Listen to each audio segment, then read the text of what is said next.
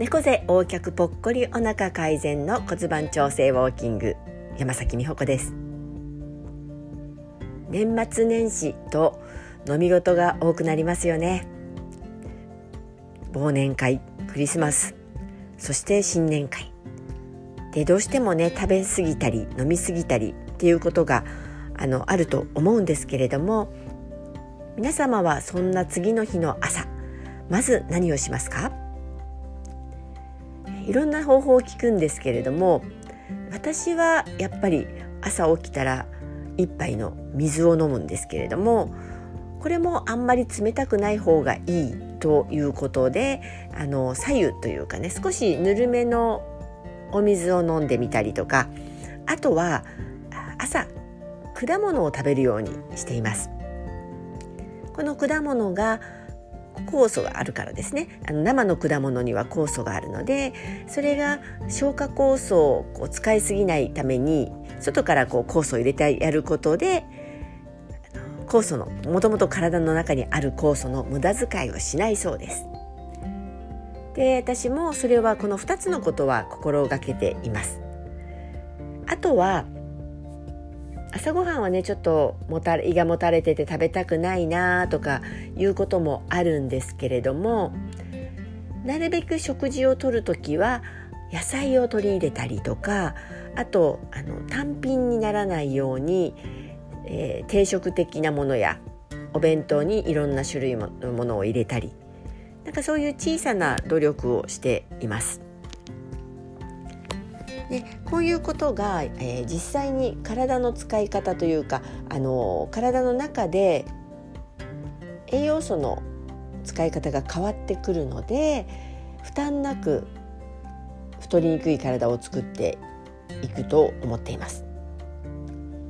皆さんもねこの時期ちょっとこう食事取りたくないなって思うこともあると思うんですけれどもやはりそんな時でも水分補給はしっかりとしながらあとどうせ取るんなら果物とか野菜そこもプラスアルファで入れるといいなと思ってます。で私もあの食事のことはあんまりこう詳しくねあの皆さんにお伝えしてはいないんですけれどもちょこちょこいろんなお勉強に行っています。で今のところこれはそうだなって思うことはやっぱりさっきも言ったんですけど生の野菜とか果物を食事の前にいろんなものを食べる前に食べておく。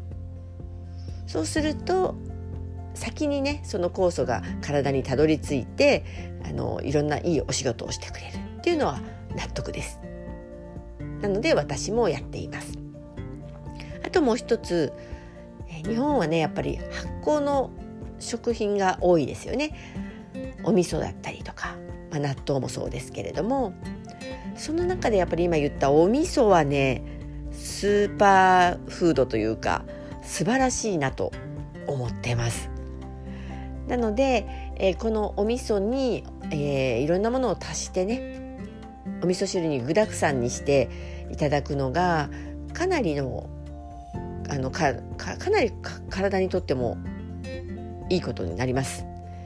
なので、えー、飲んだ次の日はちょっとお味噌汁を必ず飲むとかねそういう小さなことをやるだけでもあの代謝も変わってきますし何よりもきつくないですね。はい、えー、ちょっと余談にはなりますけれども昔私はあの飲む時にもう水分とか取らずにあの水とか飲まずにお酒だけ飲むということをやっていました。で若い時はねそれでもあのどうってことはなかったんですけどもそこで気づいたことがあってお酒をめちゃくちゃ飲んだ次の日の朝体重を測ると結構あの体重軽くなってたりするんですよね。であれあんなに飲んだのに痩せたって思ってあの昔は喜んでたりしたんですけどこれは単純に水分持っていかれていて脱水状態あの体の中の水分が枯渇しているような状態なんですね。で非常にいろんなあの循環を悪くしていて血液をねドロッとさせてしまうことにもなりかねない恐ろしいことをしておりました。今はあのちょっと知識もついてきましたし夜年並み気をつけなくてはいけないというのもあって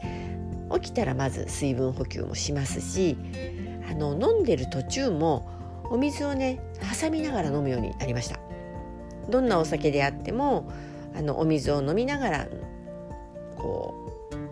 う補給ね水分補給かつあまりね濃いまま体に入れないようにという意味も込めて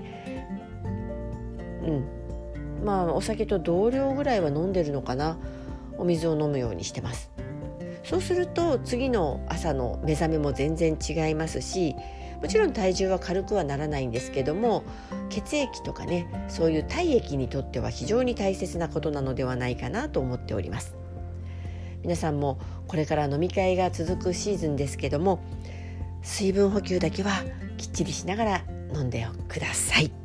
楽しい時間をお過ごしください。骨盤調整ウォーキング山崎美穂子でした。